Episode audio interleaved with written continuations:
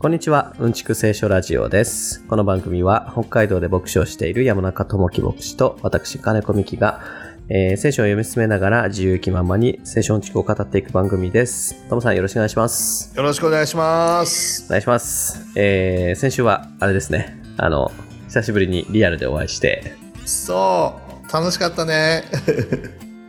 えっ、と、一泊二日ですね。うんあの、トモさんが我が家に、トムさんと娘さんが我が家に滞在してくれて、泊まらせていただきました。泊まらせていただきました。大豪邸に。いやいやいやいやいや。またまた。音更に初めてね、行かせていただいて、い、いところだね、本当いに。やー、十勝いいとこですよね、本当に。うん。晴れが多いしね、温暖化なところもあるし、なんたってね、うんカカレー屋さんのインディアンがあるしね、あ、そうですね。インディアン召し上がったんですか？こっちに来ていただき。ました。いきだいただきました。一気に 寄らせていただいて。いや、食べずにはちょっと帰れないですね。ねえ。いや、もっとね、全国展開したらいいと思うんだけどね。そうですね。そこはなんかこだわりがあるんですかね。いや、皆さんにも食べていただきたい味だな。安くてうまくて、本当に最高なカレーだなと思うんだけど。ですね。いやー、うちの子供たちが大喜びで。楽しかった。あ二人とも可愛い、本当にね。ーもうめちゃくちゃいろいろ遊んでもらって、あのー僕ら夫婦は大助かりでした。いや、もう僕らが遊ばしてもらったから。新しいなんかね、機械とかガジェットとかいろいろと。そうそうそうそう。ねえ今時すごいね。そうですね。なんかあの、あのね、あの防犯用の腕時計みたいなやつをちょっと購入して、それでうちの息子はもう絶賛それで、なんていうんですかね、あのーはしゃいでる時期だったので、ねなんかスパイ映画に出てくるような007の世界がもう我が家に来てますみたいな感じだもんね。そうですね。なんか電話みたいなこともできて、だけど学校にいる間は、あのーなんていうんですかね、おおその、クラスモードみたいな感じで、あのーその緊急用の機能以外は使えなくなるみたいな設定ができてみたいな、そういうやつですね。すごいね。何かあったら SOS 発信もできるし、うんうんうん。動画もできるしね、カメラもできるし、なんか SNS なんかのメッセージなんかも送ったり受信したりできるもんね。そうですね。自分から多分送るのはできないんだけど、メッセージが送られてきたのに返信することはできるみたいな感じですかね。いやーできた時計だね。スマートフォンというか、スマートウォッチっていうのが。そうですね。いやいや、まだ僕はほら、あの、ガラケーで頑張ってんだよね。いやー、でも、ガラケーも捨てがたいんじゃないですか。やっぱり。だからこのね、ガラケーに慣れちゃうと、もう、あの、お話に特化してるやつじゃない。はい、そうですね。他にそんな何も機能ないんだけれど、もうこれのシンプルさがいいなっていうような感じで。いや、いいんじゃないですかね。今だってデジタルデデトックスとか言ってわざわざ、その、ね、端末、あの、電子機器を持たないで過ごすっていうことにお金を払ってるぐらいですから。あ、そうだ、ニュース見たことあるわ。なんか1万とか2万とかの宿に行って、お預かりさせていただきますとかつって、金庫の中にあのね、お客様のその iPhone を預かって、鍵にかけましたからもう取れません、みたいな感じで。いや、そのぐらいしないとなかなか手放せないもんですね。なるほどなね、人間がコントロールしてればいいけど逆にコントロールされ始めるとやっぱりなかなか大変だよね。そうですね。まあ、自制、人間がコントロールされて、そのなんか、やっぱ自制心ですよね。その、もちろん、あの、コミュニケーションツールだから、あの、つながってしまうってことで、もう、ひっきりなしに連絡が来てしまうっていうのはあるけど、そうでなくても、まあ、いろんなことができますからね。本読んだり、漫画読んだり、映画見たり、テレビ見たり、アニメ見たり、何でもできるから、ネットサーフィンももちろんできるし、確かにね。あのう目の前でこのねズームをやってるあのデスクトップのあのノートタイプのコンピューターがあるけども、これ以上のことができそうな感じするもんね iPhone だとまあ、以上っていうか、そのシーンを選ばないっていうのが最大の利点じゃないですかね。確かにねデスクトップパソコンはとりあえずあのデスクに座らないといじれないですからね。そうそうそうそもういつでもそのノートタイプのもっとちっちゃいやつをあの持ち歩いてるって感じだもんね。そうですね。そなかなか、あの、大人であっても自制心が試されるから、子供なんてなおさらですよね。う、そうだろうな。なんか外出してても家の様子見ようとかっつってカメラにつないだらね、このか家の様子がわかるとか、ああ、見守りカメラみたいなの今あありますよね。ワンちゃんの様子とかもわかるとか。ワンちゃんとかおじいちゃんおばあちゃんとかね。またあの自分の体のこともその心拍数がなんぼとか、そうですね。ね、歩数がなんぼとかすごいよね。何でもできちゃうもんな。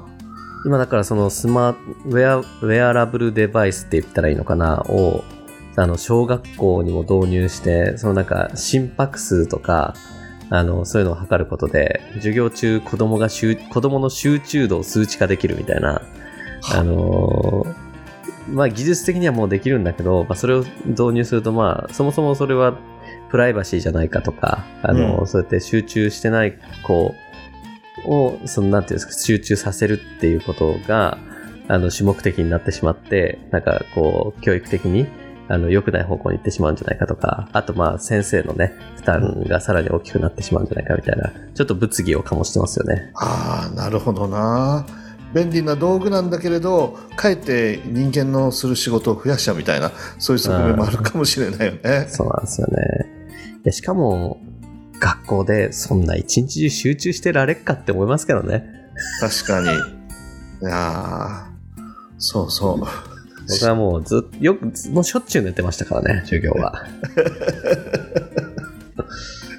いや寝るぐらいだったらいいよねもうあの暴れちゃってこうね走り回ったりするとなかなか他のね生徒さんたちも集中できないかもしれないけど、でも考えてみると、昔そういう人たちいたよなと思って。あ僕の高校の時はいいっぱいいましたよ。だよね昭和の時にも。いや新米の先生なんか吊るし上げられてたもんな。もうああだ名で呼び捨てにされてみたいな感じでいや、そういう感じ。あの、あの、じ、そうですね。僕は、あの、高校とってもいい学校に行ってたので、まさにそういう感じでしたよ。あ本当 あの、授業中にね、あの、弁当を食い始める女女の子たちはいるわ、あの、出てっちゃう子はいるわ、先生に悪態ついてる子はいるわ、みたいな。で、片や僕は寝てるし、みたいな、そんな感じでしたね。ああそっかじゃあまあねそういう状態だったら寝るぐらいはまだまだ優等生だよね静かにそうですね。誰にも迷惑かけないで我ながら、寝てるぐらいだったら優等生だったと思いますよ。そっかね尾崎豊の時代確かにあったなうん。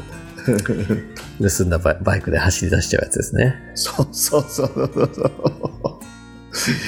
いや今でも人気あるもんねあ、そうなんですか？尾崎豊？うん今でもなんかき若い人たちも聞いてるっていうようなこと聞いたことあるなああ、でもそれ聞いたな。なんか今、そのサブスクの時代じゃないですか？うんその CD 買ってみたいな時代じゃないからこそ、昔のあの流行った曲とかを、あのーが、最新の曲と本当に横並びで聴けるから、うなんかあんまりり年代を気にせず若い子が聴いてるみたいな話はちょろっと聞きましたね。ねなんかやっぱり時代って繰り返すからはい。うん、令和の時代に来てまた昭和の80年90年代の音楽がいいっていうようなそういう部分もあるみたいだもんね。うん。いや、時代は繰り返すといえば、まあ、本当100年後に、もう100年前に戻っちゃったかのような世界情勢ですけどね。話は変わりますが。本当だね。どうなっちゃうんだろうって何も変わらないし何も終わらないしね先に進まないって感じでむしろあの時代が逆行してるような感じがするもんね。そうですね。いやいやいや。なんかね、本当に。でもそういう、うんねなんかナナショナリズムの台頭みたいな時代にまたなってきて、うん、いやいやいやって、もう希望が見えないですね。悲しいよね。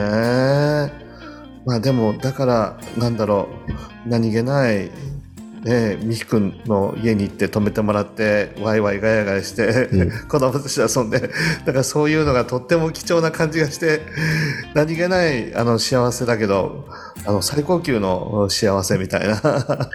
や、本当にそうですよね。そうやって、まあ、平和だからこそできるし、何気ないことですけどね。ね、インディアンカレーが美味しかったとか、うんうん、あの子供たちと一緒に遊べたっていうのが、本当に極上の、おなんていうか、時間の過ごし方っていうか、いい時間を過ごしさせてもらって、娘がね、あの、はい土日とミキ君のところでお世話になって、月曜日にアメリカに出発しました。どうですか？寂しいんじゃないですか？いやー、僕としては、もう出発するときに、あちょっと寂しいで、パパとママから離れるの寂しいって言うのかなと思ったら、はい。全然ルンルンで行っちゃったわ。めっちゃ楽しみとかって言って、どんなあの冒険ができるか、めっちゃ楽しみだわとかって言って、笑顔満面でさよならって言っちゃって、調子抜けしちゃってね、こっちの方がちょっとがっかりだわ。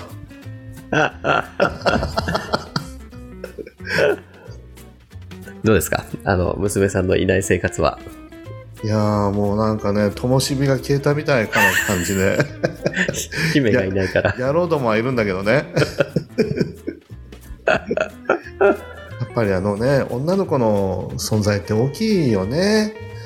うん。気にかけて、ねうん、うんパパこれ食べたあれ食べた美味しいよとかっつって何気ない会話をしてくれる娘の存在が、ああこんなに大きかったのかみたいな感じで もうなんか親の方があれだねなんとかロスじゃないけどはいはい、はい。寂しい思いをしてて、写真が毎日送られてくるんだけどもはもうあちらの方は笑顔満面だよねい。いいことじゃないですか。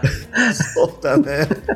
いや、こうやって子供は親の手から離れていくんだなとうん。考えてみるとね、もう世界の反対側にいるわけだから、どうしようもないんだけど、そうですね。いや、でも本当にね、徐々に徐々に、あの、子離れしていかないと。いや、本当だ。うん、いけない親離れ、子離れって言うけど、そんなとかって思ってたけど、親離れの方が難しいかも。あ、子子離れっていうの？僕から見たら。そうですね。ね、や、やばいぞ、これは難しいかもしれないぞ、みたいな。バカにしてられないっていう。昔はそんなね、何を言ってんだと思ったけど。そうですね、本当に。いやー、本当ですね。なんか、ミキ君楽しいことありましたか？楽しいことですか？そうだななんか、なんか話そうって思ってたことがあったような気がしたんですけど、もう、ダメですね。覚えてられないですね、本当に。そうだなまあ、今日、あの、勤労感謝の日で、うん、うん。で、そうだそうだ、あの、朝、だから、あのー子供もみんな休みだったんで、うん。ちょっと遅く起きて、で、子供が起きて、開口一番、あの、言いたいことがあるっつって、お、え、なんだろうと思ったら、あの、いつもお仕事ありがとうって言ってきて、うわ すごいなそれは。いやいやいや、どこで仕込まれてきたのかなと思いましたけど、へー開口一番、いパパに言いたいことがあるっつって、すごいなで、それで、あの、そう、ありがとうあの、どういたしましてって言って、あの、その、まあ、息子にも、あの、毎日、学校と宿題、ご苦労様って言ったら、いやいや、それはもう自分のことだからいいんだよ、とか言って。朝から笑わせてもらいましたね。面白い。なんか大人っぽいよね。いやー、どこの小学1年生かと思いましたね。ああ、面白い。でもほら、あのね、一緒に教会に行って礼拝して、はい。その後ほら、一緒にご飯食べて、その時に、はいはい。ね、あの、落語をやってるってことで、じゃあ一席やります ってことになって、教会であの、六六首の お話をして もらって、いやー、やらせてもらいましたね。楽しかったし、いや、大したもんだよね、あそこまでやれるってのは。いやー、なんかね、その、まあ、六六首っていう演目は、あの、本人好きで、あれなんだけど、うん。あの、全く練習はしたことない、あの、一席だったので、あの、かなりうろ覚えだったんですけど、まあそれでも、あの、なんとかその話の筋はわかるぐらいわかるわかる。荒れてきてたから、うん。なんか、そうですね。まあ好きで、その、なんていうんですか、音源で聞いて、あの、よく車とかで聞いてるんだけど、それで割と覚えちゃうもんなんですね。いやー、すごい能力だね。いやー、結構ね、66尾、あのーまあ短いけど、10分はないけど、7分ぐらいあるんじゃないかなと思うんで、あるある。結構、結構な量ですよね。で、かなりのセリフもあるしね。うん、いろんなほら役を演じなければいけないしうんうん見事に演じてたし声も変えてたしトーンも変えてたし最後のオチまでちゃんと言ってねもう大人たちはほら大爆笑だもんねいや、いい、いいお客さんたちでしたね。反応が、いやあのリアクションが大きくて。最高の寄せだったな。いや、でも子供がね、落語やってると可愛いんですよね、やっぱり。可愛すぎだ。もん反則すぎだよ。うん。いやすごい。あそこまでできたら大したもんだ。大人でもなかなかできないと思うんだけど覚えられるもんだね無限の可能性を子供は秘めてるんだなと思って改めてその可能性のすね凄さに感動しちゃって 子供の吸収力はすごいですね。なかなか覚えるの大変ですよね。大人になってからやると。ねえなんか聞いてないようでちゃんとやっぱり聞いてるんだよねうん。集中してないようでスーッと心の中に入ってあの理解してるというかいや本当に不思議な生き物というか子供たちの。不思議な生き物ですね。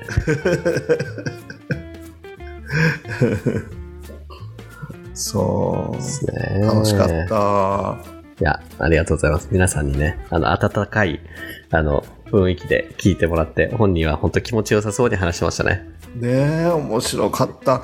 でもみくんがやってたの？ら落語はいや、そんなことないですよ。僕は、それこそあの、ポッドキャストで、あの、渋谷ら、渋谷落語っていう、うーんと、渋谷に、えーっと、まあ昔映画館だったとこがあって、えーっと、ユーロライブってとこなんですけど、まあ、そこで、うんと、落語会をやってる渋谷落語っていうのがあるんですけど、うんうんそれがポッドキャストをたまに配信してて、ほうほうほうまあ、それを聞くのが習慣っていうのと、あとまあ、うんたまにね、あの、気になる落語家さんの、あのーなんだろうな、その音源というか、あの、図書館とかで CD とか借りれたりしますけど、うんうんうん。そういうので、たまーに聞く程度ですかね、だったんですけど、その、えっと、だからうちの子供がもうずーっと喋ってるから、あの、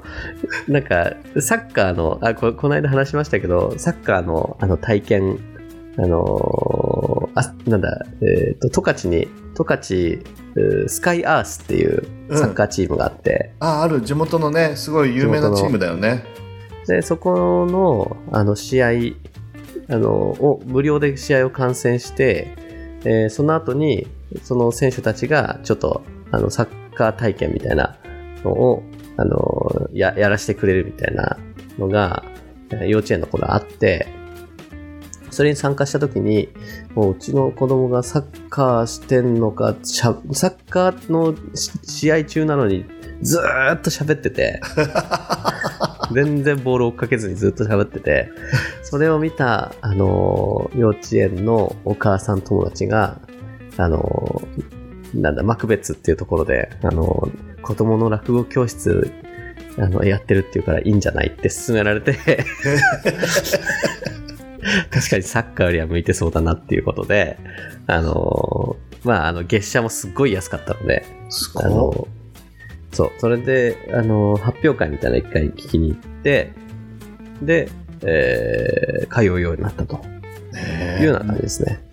いやその紹介してくれたお母さんもすごいね。よくその情報を よく知っていましたっていう。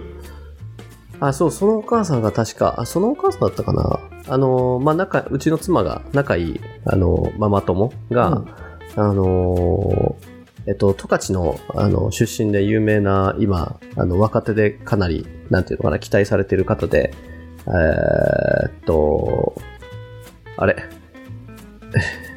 何？えー、ちょっと待ってください、忘れちゃった。あの、団吉さんっていう人がいて、ほうほうほうほう。えー、ごめんなさい、何、何亭だったか忘れちゃったけど、ラーメン店やばいやばい。ラーメン亭ではない。あの、まあ、団吉さんっていう人がいて、うーんと、その人の、あの、同級生らしいんですよ。そのママ友の人が。あ、そうなんだ。そんなこともあって、知ってたのかな？へえ。落語教室あるっていうことぐらいは。それはよかったね。ピンポイントで。だってそんな落語が友達でいますなんてなかなかいないでしょそうですね。そうなんですよ。う。すごいなそっか。生徒さん何人ぐらいいるんだろうね。えーっとですね。全員で、うーんと、まあ、あー10人ぐらいですかね。あ、じゃあ本当少数制でしっかり見てくれるって感じなんだね、きっと。あ、立川団吉さんです。へえ。ど忘れしちゃった。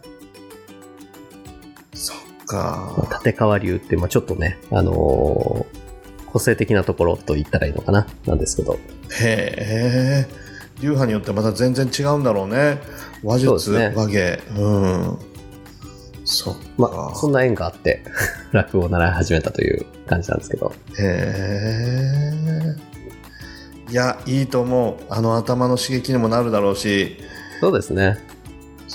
あの、もっなんかと覚えるっていうのは素晴らしいことだと思うし。まあ喋るの好きなんですね。でも、3歳になるまではほん本当に喋んなかったですけどね。はあ。いや、貯めてたんだね。言葉をさ、貯めて貯めて貯めて、カメカメ派じゃないけど、あの、ドラゴンボールの、一気に来たって感じだね、じゃあね。うん、ずーっと貯めてたんですね。本当に喋んない子だったから、親は結構心配したんですけど、喋り始めたらもういい加減ちょっとにしてほしいぐらい喋ってますね。面白いなあ止めどなく、なんか皆さんに伝えたい思いがあるんだろうね、きっと。そうですね。すごいよなあいや、これから楽しみだな。いや、まあ子供の成長って本当楽しみですよね。楽しみ。いや、あの、娘さんもアメリカから帰ってくる頃には、また、あの、一回りを二回りも成長して、あれなんじゃないですか。ねえ。なんかもうまた違うところに飛び出していけそうな感じでね、うん。うん、テレビ電話もしたんだけど元気って言って、寂しいとかって言うかなと思ったら全然めっちゃ楽しいとかっつって もうずっとこっちにいたいみたいな なんかあ、そんなもんですね。複雑な気持ちにさせられてる 今日この頃でそうですか。じゃあ、その複雑な気持ちのまま、ちょっと聖書を読んでいきますか。ね読んでいきましょうかまあ、複雑な気持ちになる箇所でもありますしね。あ確かにねちょっと切実な感じだよねこの辺りから来ると、はい。えっ、と、マタイの26章やってるんですが、あのー先々週、先週と、あのー読んだところを消化しきれずに終わるっていう 感じで、先週あの生産式のところをだけ語って終わってしまったので、今週はこの続きを、まあちょっと一回読んだところも含まれるんですけど、はいやっていこうかなと思いますよ。はいまあ、早速読んでいきますかね。読んでいきましょうかえーとお願いします26章の31節からですね。うんはい。では、えーその時、イエスは弟子たちに言われた。あなた方は皆、今夜私につまずきます。私は羊飼いを打つ。すると羊の群れは散らされる。と書いてあるからです。しかし私は蘇った後、あなた方より先にガリラヤへ行きます。するとペテロがイエスに答えた。たとえ皆があなたにつまずいても、私は決してつまずきません。イエスは彼に言われた。誠にあなたあなたに言います。私は、あなたは今夜、鶏が鳴く前に三度私を知らないと言います。ペテロは言った。たとえあなたと一緒に死ななければならないとしても、あなたを知らないなどとは決して申しません。弟子たちは皆同じように言った。それからイエスは弟子たちと一緒にゲツセマネという場所に来て、彼らに私があそこに行って祈っている間、ここに座っていなさいと言われた。そしてペテロとゼベダイの子二人二人を一緒に連れて行かれたが、イエスは悲しみもだえ始められた。その時、イエスは彼らに言われた。私は悲しみのあまり死ぬほどです。ここにいて私と一緒に目を覚ましていなさい。それからイエスは少し進んでいってひれ伏して祈られた。我が父よ、できることならこの杯を私から過ぎ去らせてください。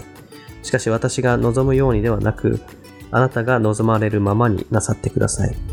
それからイエスは弟子たちのところに戻ってきて、彼らが眠っているのを見、ペテロに言われた。あなた方はこのように1時間でも私と共に目を覚ましていられなかったのですか？誘惑に陥らないように目を覚まして祈っていなさい。霊は燃えていても肉は弱いのです。イエスは再び二度目に離れていって、我が父よ、私が飲まなければこの杯、あ、飲まなければ、ん？私が飲まなければ、えー、この杯が、え？この杯が過ぎ去らないのであれば、あなたの御心になりますように、と祈られた。イエスが再び戻ってご覧になると、弟子たちは眠っていた。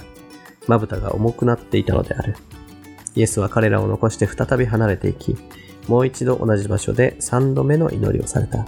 それからイエスは弟子たちのところに来て言われた。まだ眠って休んでいるのですか？見なさい、時が来ました。人の子は罪人たちの手に渡されます。立ちなさい、さあ行こう。見なさい、私を裏切る者が近くに来ています。うんはい、以上です。はい、ありがとうございました。またちょっとね、読みすぎた感があるので、頑張って、今日は消化していきたいなと思いますが、はい。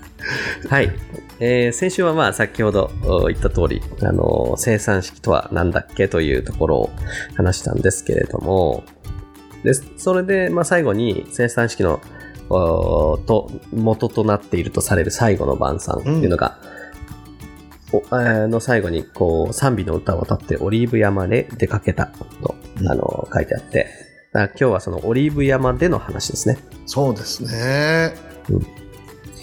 まあ、オリーブ山っていうのは、エルサレムの近くにある山と。いううことで、良いですか？そうなんですよね。あの、まあ、立つ方向にもよるけど、あの、東方向になるのかな。うんうんうん。オリーブ山とか、あの、血の涙のような、このね、滴りを持って、最後の祈りをされたというゲッセマネの園。うん。それも、あの、オリーブ山の近くっていうような感じになるかな。はいはいはい。山って言ってもそんなに高いものではないという理解なんですけど、そうね。あの僕たちがイメージする大雪山とか富士山とかっていうのは全然違う感じで、丘みたいな感じかうな。んうんうん。そうですよね。そんなイメージでしたが、えーそれで、うーんと、オリーブ山に行かれたんですが、その時イエスは弟子たちに、あなた方は皆今夜私につまずきますと。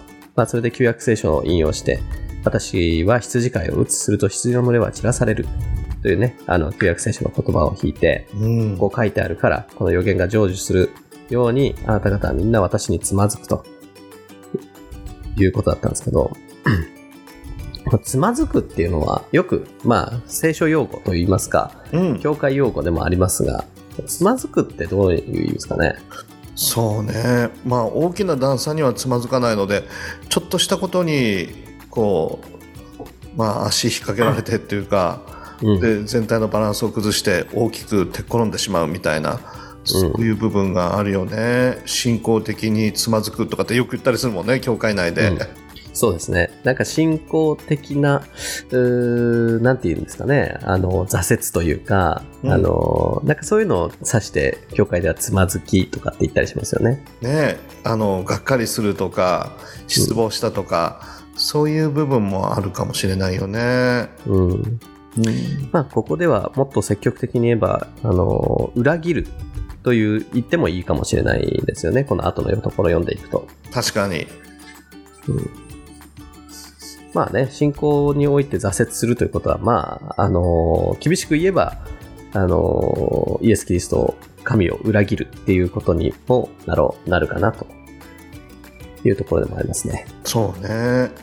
だけどこのねいろんなつまずきはあると思うんだけどあの人この人とかね弟子たちのあの態度がもうつまずきになるとかうんまた、はね、外からの迫害によってつまずいたとかっていうのはあると思うんだけど、うん。私につまずきイエス様につまずくんだもんね。うん。師匠につまずいてどうするんだっていう感じだけどでもそのことをイエス様はここでおっしゃってるんだよね。うん。他でもない。私にあなた方つまずきますと。うん。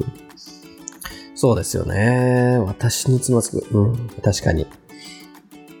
うん、まあそうなんでしょうね。イエス・キリストにつまずく。まあ、うん、弟子たちのね、期待通りではないキリストにつまずくとか、まあ、そういったこともあったのかな。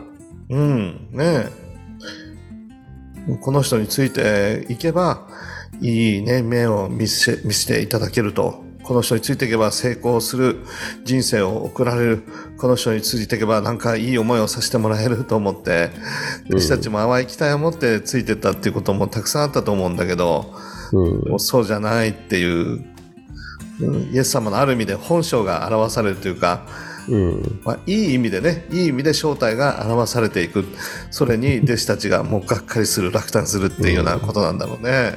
そうですね。まさにそうですね。えーしかし私は蘇った後、あなた方より先にガリラヤへ行きます。あの、唐突にね、蘇った後いう、ガリラヤへ行きますっていう、まあ、ここの、この一節は非常に謎というか、うんあのこ、この時聞いてた彼らからしたら、もう全く意味不明というか、うんまあ、そもそも、ね、まあ、し私は引き渡されて殺されるとかいうこと言ってんだけど、うんまあ、信じたくないし、で、その上、天津さえ蘇るっていうのも、当然信じがたいし、そうね。そその上、ガリラヤに先に行きますって何の話ですか？ってなりますね。で いや私たちはもう漁師を捨ててうん遠い故郷を離れてあなたに従ってエルサレムに来たのにガリラヤに戻るとはどういうことですか？みたいなね。まあ、出発してきたわけですよね。ガリラヤから、あの、エルサレム、首都の方に。そう希望を膨らませてね。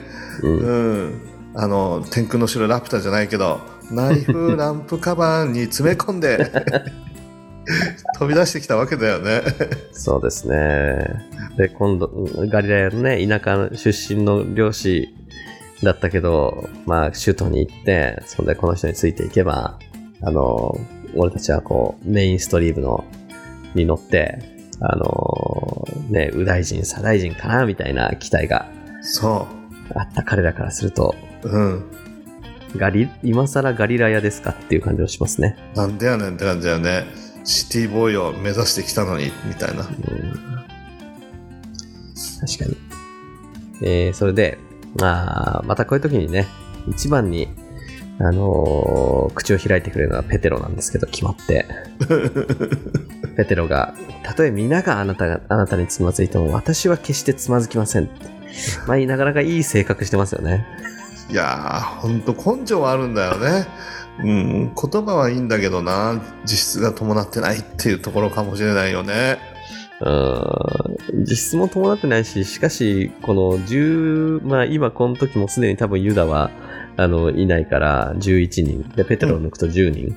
うんあの、ねあの、弟子、他の10人の弟子を、あの、差し置いて、こいつらは、まあ、つつまずくかもしれませんが、私は決してっていう、まあ、鼻持ちならないですよね、なかなかに。だからね、勝手だし、自己中が強いし、うん、俺が一番弟子ですよって いう感じだもんね。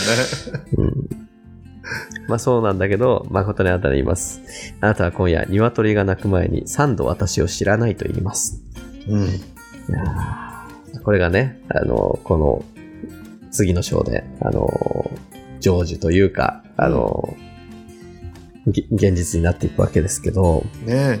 この場面っていうのはやっぱりあの一般の社会でも有名な場面なのかな？ペテロが、ね、こう裏切っていく鶏が泣いていくそして、うんもう落胆する涙を流すっていうシーン。いろいろまあ。と絵画でもね、絵になったりする部分もあると思うんだけど有名かな？そういった、あの、絵、絵画とかに詳しい方とか、まあ、あと、ちょっと聖書に興味がある方とかはご存知かもしれないけど、一般的にあんまり日本では知られてないストーリーなんじゃないですか？ああ、そっか、そっか。ねまあめちゃくちゃ有名ですけどね、教会に長くいる我々としては何が常識なのかもうよくわかんないですけど、え。うんうんうん。めちゃくちゃ有名な箇所ですよね、そこは。ねえ。でも本当にイエスはピンポイントでつまずくっていうことを言ったり、うん。よみがえりのことを言ったり、ガリレアのことが出てきたり、どんどんと細かくうんピンポイントでその将来のこと、近い将来のことを語り始めてる感じがするよね。そうですね。どんどんクリアになって、まあもう本当に目前ですからね。そうだね。今夜の話をしてるんだもんね。いや、そうなんですよね。でそれで、うん。あごめんなさい。あで、まあ、ペテロは、たとえあなたと一緒に死ななければならないとしても、あなたを知らないだとは決して申しません。って。言って、まあ、ペテロもね、まあ、後のことを見るとよう言ったもんだって思いますけど、他の弟子たちも、あの、弟子たちは皆同じように言ったと。まあ、ペテロにだけね、言わしといたら、もう立つ瀬がないので、うんうん。いや、我々だってもちろんそうですよ。っていう、ね、みんな次々と、決して裏切りませんと。命も惜しくありませんというね、単単価を切るわけですけど。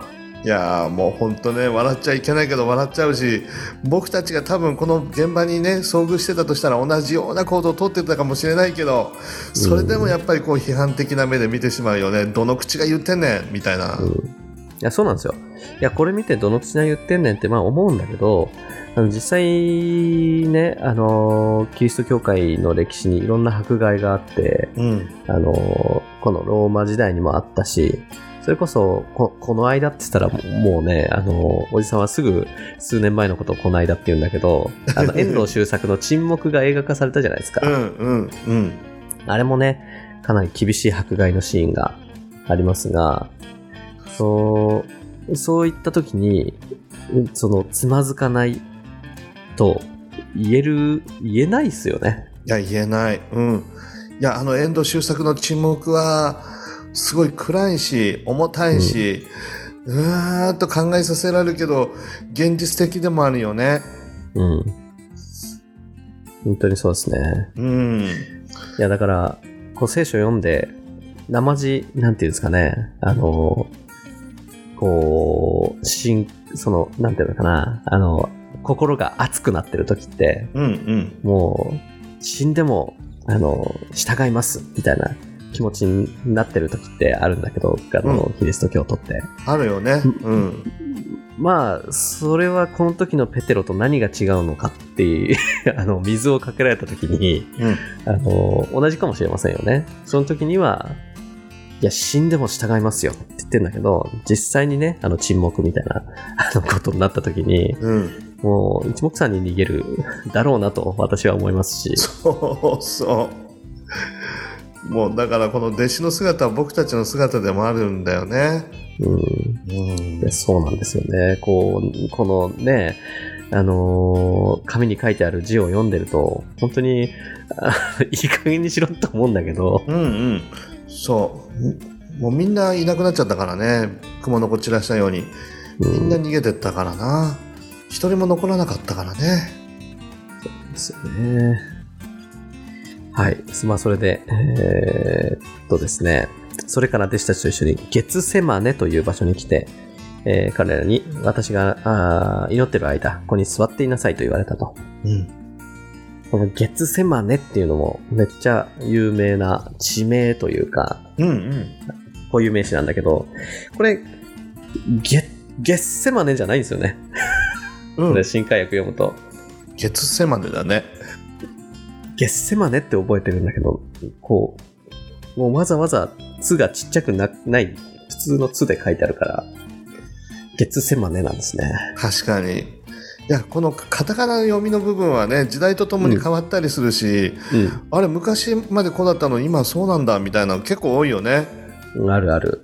あのー えっと、チンギス・ハンうん。っているじゃないですか。いるいるいる昔。はジンギス・カンと言われ、今はね、あの羊の肉かなって感じなんだけど、うんうんうん。昔はジンギスカン、ジンギスカンと言われ、でだっただった。僕僕の時代にはチンギス・ハンだったんですけど、今はどうやら、チンギスカンらしいです。ややこしいなんか統一してほしいよね。あの時代とともに変わるのもいいけど。まあね、だんだんその読み方っていうか、が、あの、カタカナも、まあ、多少言語に近く表記しようっていう、そういう潮、潮、なんだ、潮流があるんでしょうけど、まあ、これもそうなんだろうけど、うんいや、まあ、所詮は、あの、外国語をカタカナ表記にしてるから限界はあるわけで、確かにね。まあ、ぶっちゃけどれでもいいっすよね。いやそうなんだよねうんただあれだねあの教訓としては有名になりたかったら歴史に名を残すような人になりたかったらできるだけ簡単な読みにした方がいいね、名前は 確かに。確かに確かに。そうか。まあ、このゲッセマネはあれだよね。あの、油絞りっていう意味があると言われていて、うんうん。このオリーブのこの、なんだろうね、抽出をするうんとこ。ろとしてもこう言われているという感じだよね。そうですね。えっ、と、オリーブの、まあ、あの、イスラエルのね、特産品であるオリーブ。うん。まあ、あの辺のね、地中海では美味しいオリーブが取れるんでしょうけど、うん。えーオリーブの実を、実種か？実か？うん。まあ、実種か？を潰して絞ると、オリーブオイルが出てくると。そまあ、それで、油し絞りっていう、だから、油絞りが行われていた場所なんですかね。う。そうなんだよね。うん。うん、で本当にイミジクも、まあ、イエス様がまるで本当に絞り取られたかのようにうん。祈りを注ぎ出して、えー血の汗をにじませてっていうのはだから本当にこの場所と名前と一致するようなことが行われてっていうことだよね。本当にそうですね。はい。それで、まあその油絞りと言われる月セマネに来て、うん、ここに座って、あのーいなさいと私が祈ってる間。まあ一人で祈りに行くけど、まああなた方もここに座って、まあ祈ってなさいみたいなうんこ、とでしょうね。いや本当に一世一代のことなのでたとえイエス様であったとしても祈ってもらいたいっていう祈りを持ってサポートしてもらいたいと、この厳しい大変な時を乗り越えることができるようにあなた方にも祈ってもらいたいというそんな思いがあったと思うんだけどね。うん。まあそれで、うんと、本当に、まあ近くまで行ったのはペテロとゼベダイの子二人ってことなのかな？を一緒に連れて行かれたと。うんうんえーペテロはさっきから言ってるけど、ゼベダイの子二人っていうのは、えー誰でしたっけ？うん、ヤコブとあのヨハネだね。はい。そうですね。あのー雷の子とかいうあだ名が付けられてる二人なんだけど、短期だったんだろうねきっと。短期だったでしょうね。まあ、漁師だし、なんとなく想像はつきますよね。ねえでも将来あの本当にあったかい柔らかい丸くなって愛の人になったっていうような感じだよねこの二人もね。はいうんまあ、江戸っ子って感じですかね。気が短いんだけど、まあ、情に熱いんだけど気が短いみたいな。そんな感じがするなうん手やんでって感じだよね。まあ、その3人をね、あの、連れて行って、えー祈られたと。うん何かがあったらこの3人をイエス様よく連れてたので、まあ、うん学級委員長と副委員長とそれから書記みたいな感じだったかもね。そんな感じですよね。そんな感じですね。で、まあ、その3人を連れて行って、あの、だけど、祈りながらイエスは悲しみ、悲しみもだえ始められたと。うんで、その時、彼らに、私は悲しみのあまり死ぬほどです。ここにいて私と一緒に目を覚ましていなさい。って言ったんだけど、えーそれからちょっと進んでいって、まあ、あのー声が聞こえるか、聞こえないかぐらいのところですかね、多分。うんで、あの、ひれ伏して、えー祈るんだけど、彼らは寝てるっていう。そう本当にね、親の心子知らずって感じですね。そうもう切実な思いでイエス様祈ってくれって言ってたと思うけど必死の形相でねあの優しいイエス様がわからないんだよね弟子たちはうん。まあ、その、うん、いやーそうなんですよね。まあ、我が父できることならこの杯を私から過ぎ去らせてください。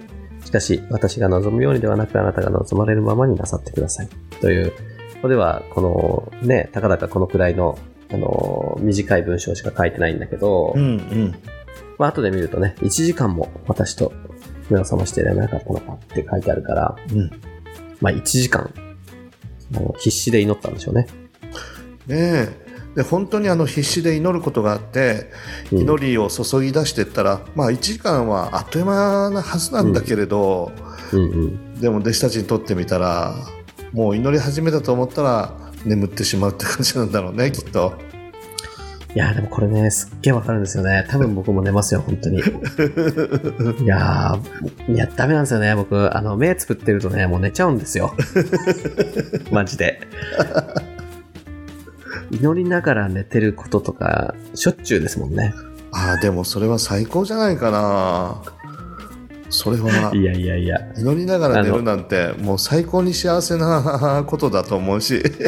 自分一人でね、あの、祈って寝てる時もあるし、教会で誰かが祈ってる時に、まあ、あの、あの、一緒にね、あの、心を合わせて祈るってことがしょっちゅう教会ではありますが、その時に最後の、あの、祈ってる人が、アーメンって言った声に気づいて起きるみたいなこともありよくありますよ。ああ、あるあるある。うんまさにね、この弟子たちと同じ。うん、ある中にはねあのすごくあのゆっくり丁寧にお祈りしてくださる方もいらっしゃって、うんでその祈りを聞いてるうちに意識が飛んでしまうっていうようなことも ありますね。あありますよね。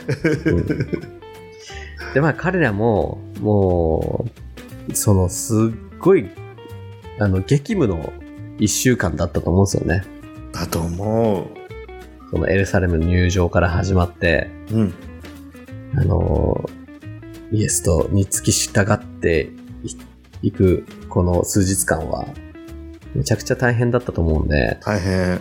そこでこう静かなオリーブ山に来て、月セマネで、この夜、あのー祈っていなさいって言われたら、まあ間違いなく寝ますね。寝るね少なく。とも僕は。まあ、あの最後の晩餐とはいえ食事をしてお腹が で満腹してあのまああのブドウ酒なんかもお腹の中にいっぱい入ってるわけだから、そら眠くなるよね。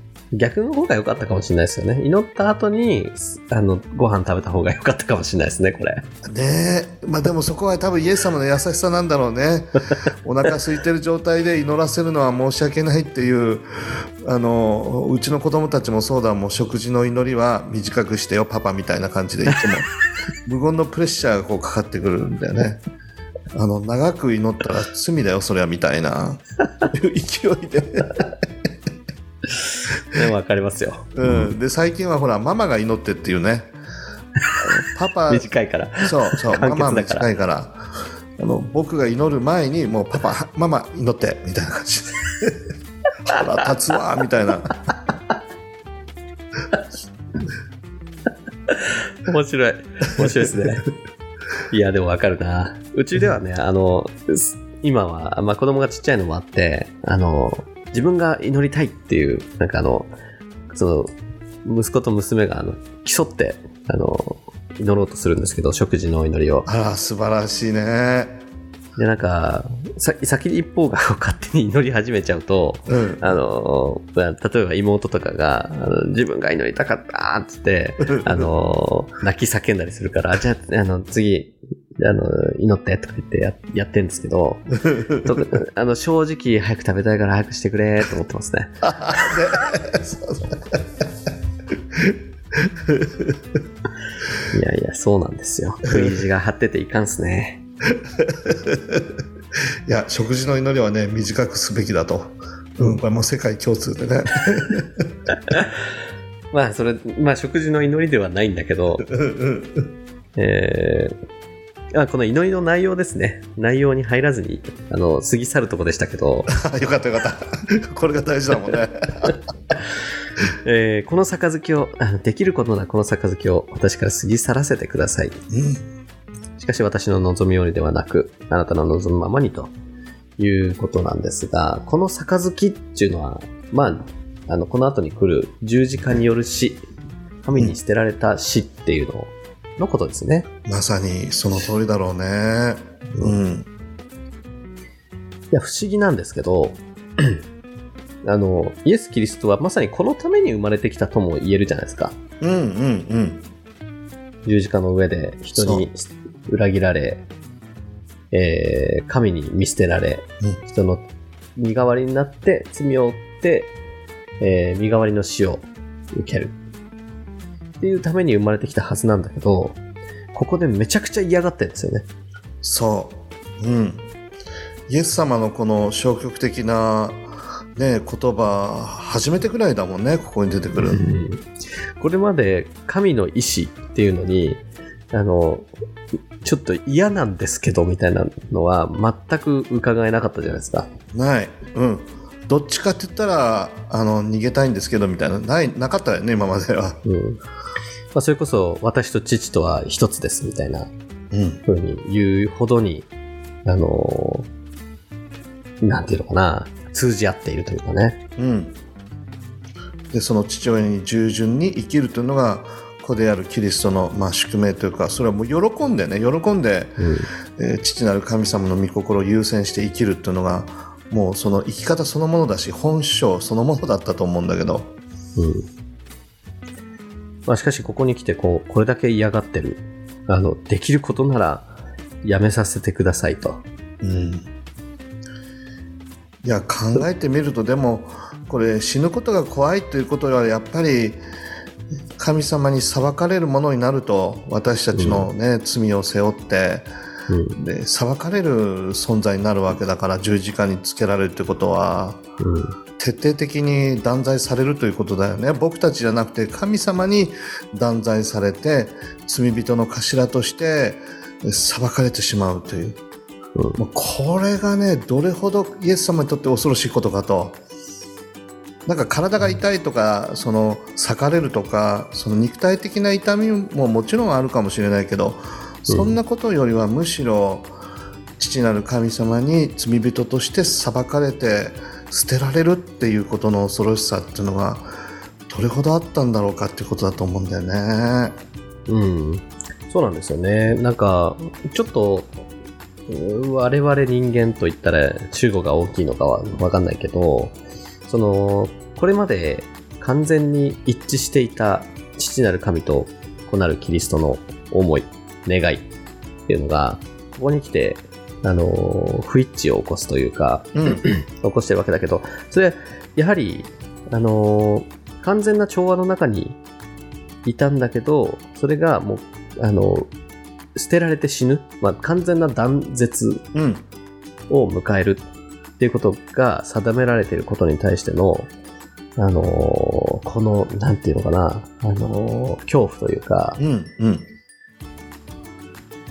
その耐え難い苦痛だと感じるのは、もともとそこまで神と心が一致していない我々にはわからない感覚なのかなと思うんですよね。うん。うん。その、神に捨てられるっていうことの本当の恐ろしさっていうのも、あのね、あの、いろいろ言葉で何か、あの、言うことはできるかもしれないけど、うん本質的に多分分かっ分かってないし、うんあの、今まで神に完全に捨てられたことがないので、そう。経験がないわけですよね。そうだね。しかもこの罪人の頭としてっていうことだからね。うん。子である存在ではなくて愛される存在じゃなくて、うん。うん罪人の頭として捨てられる存在になるっていうのは、うん。まあ想像もつかない。イエス様ご自身想像つかないし、今までそういう体験したことがないだろうし、片時も父なる神様の御心から離れるってことはなかったと思うし、うん。うん。命のつながりの中にあったそのつながりが解き放たれて、えーそして、ね、どこまでも地に落ちていくような、そういう存在になってしまうっていう、これはね、イエス様にとって恐ろしかったんだろうね。うん。ね、まあ、これがね、あの、で、そうは言っても、まあ、神だと言うなら、あの、それに耐えることもか簡単だったんじゃないの？っていうこともできるのかもしれないんですけど、まあでもね、こういうふうに書いてあるので、そこまで、その、まあイエス、キリストであっても、あの、避けたいというくらい恐ろしいことだったんでしょうね、それが。ねえ。ちょっと怒られるレベルじゃないもんね。まあ我々はそのイエス・キリストっていう方は一つの罪も犯さず完璧なあの人間としての人生うん。を送ったと信じているわけですが、その人があの史上最大の罪人として神から裁かれるっていう、まあそういうことですよね。そう。すべてのね、罪を背負ってって。うん。まあいろんなね、あの罪人、あの歴史の中でももう残虐非道のみたいな人って何人かいますけど、そそんな人、あの、比べとも比べがつかないほどの 罪人うん。として、うんまあ、神から捨てられるわけですよね。そうそう。で、自分がしたことに対してじゃなくてね、うんうん私たちのために、私たちがしたことに対してっていうようなことだもんね。まあ、ちょっとね、あの、分かったような、分かんなかったよ、分かんないようなっていうところなんですが、うん。えーそれで、まあ、その思いでね、必死の思いで祈って帰ってくると、えー弟子たちのところに戻ってきて彼らが眠っているのを見て、ペテロに言われたと。あなた方は、一時間でも私と共に目を覚ましていられなかったのですかと。誘惑に陥らないように目を覚まして祈っていなさい。霊は燃えていても肉は弱いのです。うん。はい。でもなんかちょっと、あの、優しさをすごい感じるんですよね。この41節の、あの、ね、えっ、と、霊は燃えていても肉は弱いのですっていううん。とっても気持、ちがあることはうん分かってるよと言ってくれてるかのような。そうね。うん。ダメだなっていう感じじゃないよね。目を覚まして祈ってほしかったなっていう思いがこう感じられるよね。いや、しかし、この、肉は弱いのですっていうのは、まあ、つまり、まあ、肉体を持っているからこそ、避けられない、その弱さっていうのは人間にはあるよってことだと思いますが、うん。心も含めてね。それでも誘惑に陥らないように目を覚まして祈っていなさいと。それが不可能ではないんでしょうね。うんって。いうことも同時に思うんですよ。そうね。本当に情熱を持ってというか、まあ本当にこのイエスとね、同じ苦しみというか辛さをも共有していれば、寝ることはなかったんでしょうね。うん。そう、心の目が開かれていたり、まあ、いわゆる霊の目が開かれていれば、あほ物事の本質をちゃんと理解してね、これは戦いだというふうになっていたかもしれないよね。うん。そうなんですよね。はい。で、えー度目に、再び、えー度目に離れ離れていって、もう一回祈ると。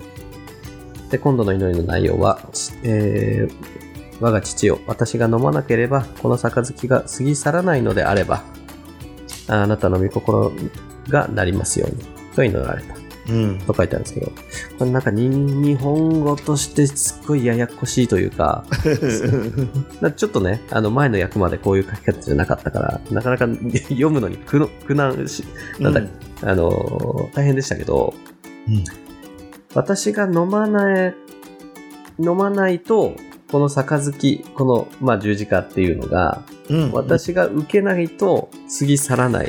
私が受けないと、うーんと、なんだ、あと、完了してくれないとうん。うん。いうのであれば、その通りにしてくださいっていうことですかね。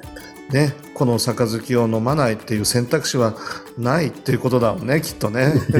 そうですね。やっぱり私ですよねって。私がこの杯を受けなければいけないですよねっていう、まあ、最終確認と決断っていう感じがするよね。うん。うん。いやーこの1時間祈ったからこそなんでしょうね、これは。ねえ。その中で再確認してということだと思うね。うん。いや、これ祈りの一つの本当に大きな要素ですよね。いろんな祈りがあると思うんですけど、うんうんあの、お願いをする祈りとか、まあ、感謝の祈りとか、うん。あの、ただただな悩みを神にぶつけるような祈りとか、うん。うん。悲鳴のような祈りとか、うん。いろいろあると思うんですけいろいろど、ある。不格好な祈りもいっぱいあるしね。情けない祈りもいっぱいあるけど、でも全て祈りだよね、それもね。うん。うん。なんだけど、こう、祈ってる間に自分の心が変えられるというか、神が自分に何何を望んでいるのかっていうのが分かってくるっていうのが一つ祈りの要素としてありますよね。あるある。もう混沌としてカオスなんだけど、祈ってるうちにこう一つずつ整理されて、うん。なんか今やるべきことがこう、はっきり見えてくるみたいなね。そういうのもあるよね。うん。だから祈りがね、あの、神との対話と言われるゆえんですかね。そう。僕あの個人的に何かこの悩んだり、どっちにしようかって選択を迫られたりするときに、うんあの自分の中で、まあ、気をつけてるのはねあの必ず土日を挟んだ月曜日に決断を下すっていうのがあるかなって、なるほど。礼拝を経て神様への礼拝をしてその後に大切な重要な決断をするという祈りながらだけどもねそれもねうんそういうのはなんか習慣として知ってるかな気気をつけてるかなっていうかなるほどね。やっぱり、あれですか。あの、土日を挟んで、あのー整理されることはよくありますか？そうなのなんかすっきりするというかねうん、うん。だから見えなかったものが見えてくるとかあ分からなかった視点がこう開かれてくるとかうん。そういうのは結構あったかなうん今までもそうだけどこれからもね重要な人生の局面でいろいろ決断下していかなきゃいけないことたくさんあると思うんだけれどはそういうふうにしていきたいなとは思ってるんだよね。い。なるほど、なるほど。これは知恵ですね。ね。まああの魚釣りなんかも 日曜日のお仕事全部終わった後に行きましょう、うん。まあ、そそれも、それもね、ありますね。仕事を残しての魚釣りだとちょっとね、ちょっとそう。あれなんだけど月曜日しかね、まあ、僕僕にはこう休みがないのでとりあえずこの日と月曜日フルに使おうという。あーそうですね。心に針が引っかかったような状態で、魚釣りも面白くないですからね。そうそうそうそうそうなかなか釣れないかもしれないねそういう状態だと はい。えーと、お、1時間過ぎちゃいましたね。そもうちょっとですよ。うんうん、うんえーイエスが再び戻ってきて、えー見ると、お弟子たちはまた眠ってたと。まぶたが重くなっていたのであるって、うんわざわざ書いてくれてるんだけど、すっげえわかる。わかるねまぶたが重いって、あの、僕はすごいわかるんですよね。あのね、その、失礼ながら礼拝の時とか、うんあの、まあ会社の会議の時とかもそうですけどね、うんまぶうんたが死ぬほど重い時ってありますよね。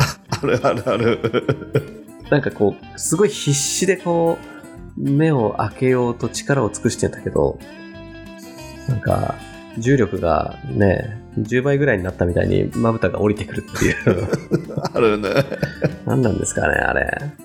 いや本当にあの実際的なこと言えばまぶたなんて本当にめっちゃ軽いもんで いくらでも浮かせられるし、持ち運び可能なはずなんだけどだけどなんかバーベルか何かがついてるかのようなそうそうそう重さをそう。感じることあるよね ありますね。その状態だったんですね、彼らは。そうトムとジェリーのなんかアニメなんかよく出てくるもんねこういうシーン、なるほど。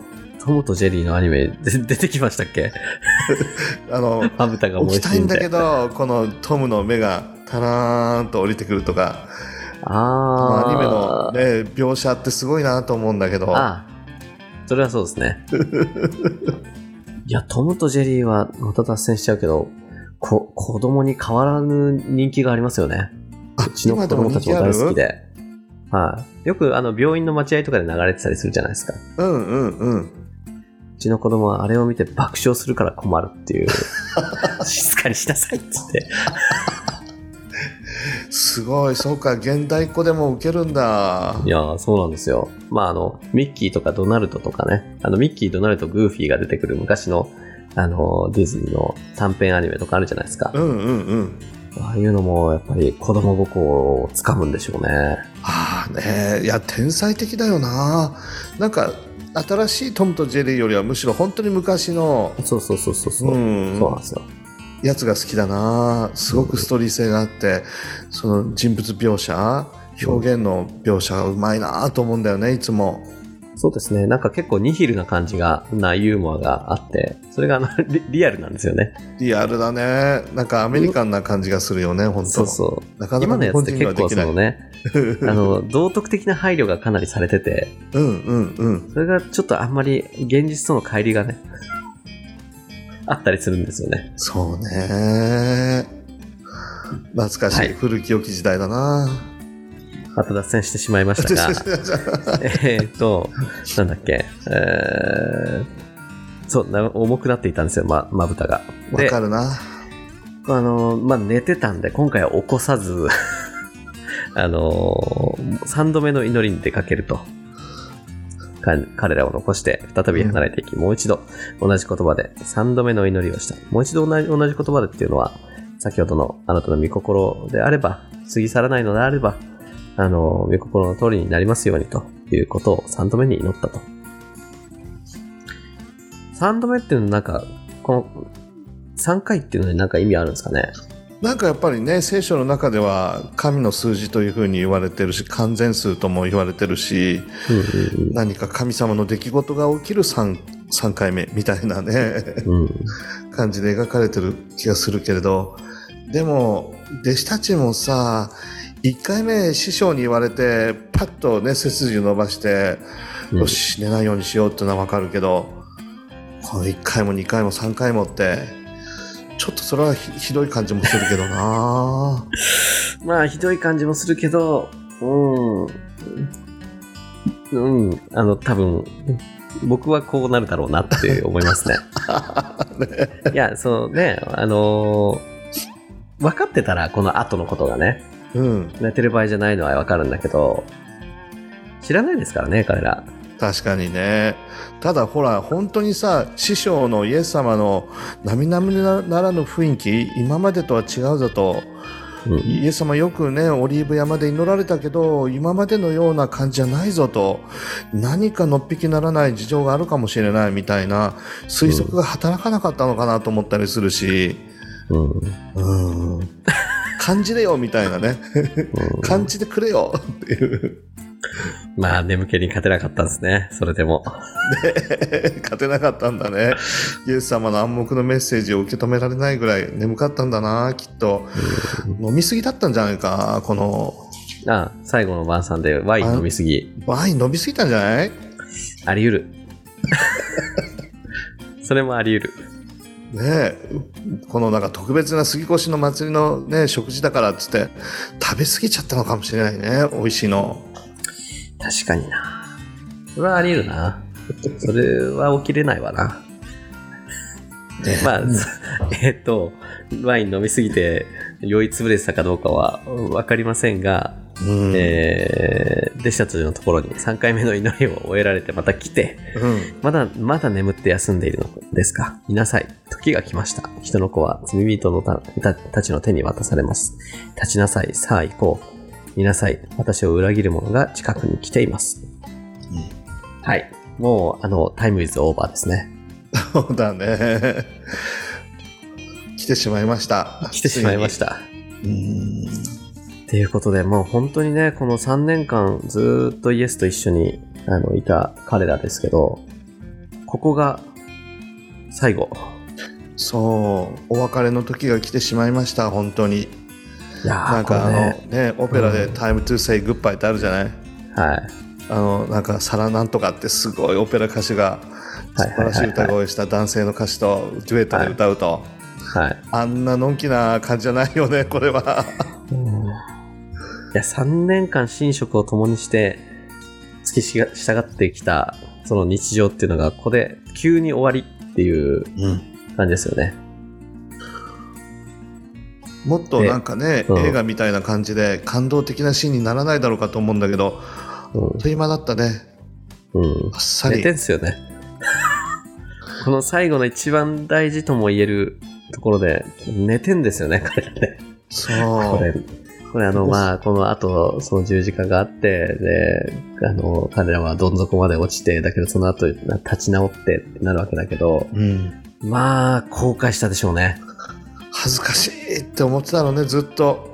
情けないな、俺たちって。あの最後の時に、爆睡ちゃんをかましてしまったというね 実績の念はそうそう晴れないでしょうね。晴れないねまあ多分ブドウ酒を飲むのを控えてたかもしれないこれからは 何があってもいいように飲みすぎダメだと酔いつぶれたらダメだと 肝に銘じたかもしれないねうん、いやー、それでですね、見なさい、時が来ました。人の子は罪人たちの手に渡されなさい。なます、立ちなさい、さあ行こう。なんかこの、いいですね。この、うんそれでもまだ見捨ててないような感じがしますよね、こう言われると。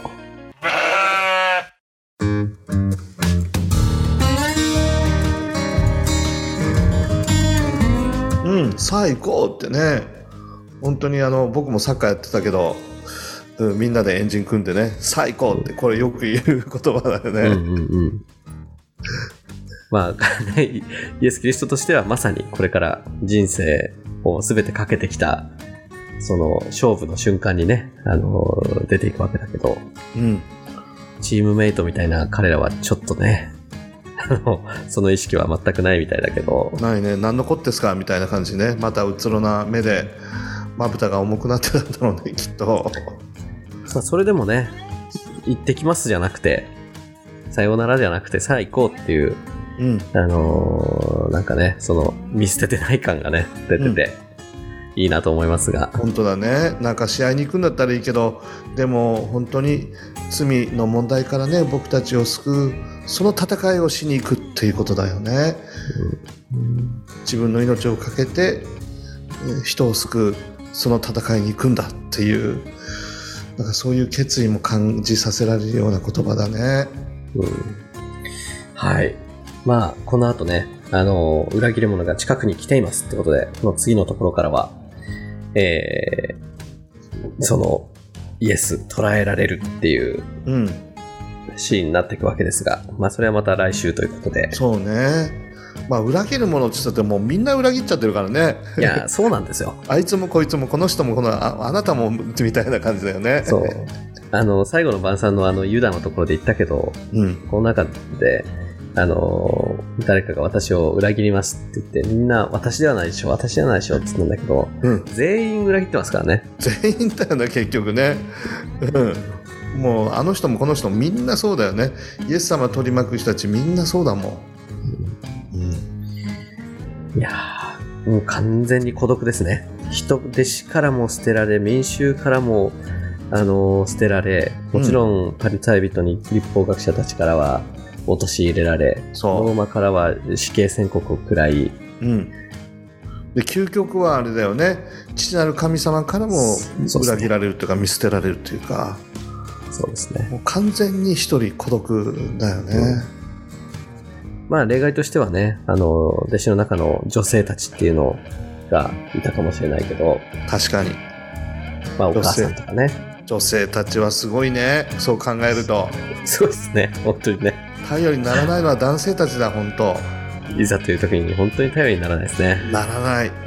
男たちはどうなってんだ。っ てまあそうしたところもね、これから見ていければと思いますんで、今日は10 1時間10分をもう過ぎちゃったので、あもう過ぎましたか。このぐらいにしときますか。おおこのくらいしときますかじゃあ。はい。今日は結構ね、あの、頑張って、あの、長いところをやってしまったんで、うんうん時間もいい時間になってしまいましたが、うんじゃああーまた来週お楽しみにってことで、最後締めお願いします。はい皆さん今晩もお付き合いいただいてありがとうございますまた来週一緒に聖書を読みましょうはい。さよなら。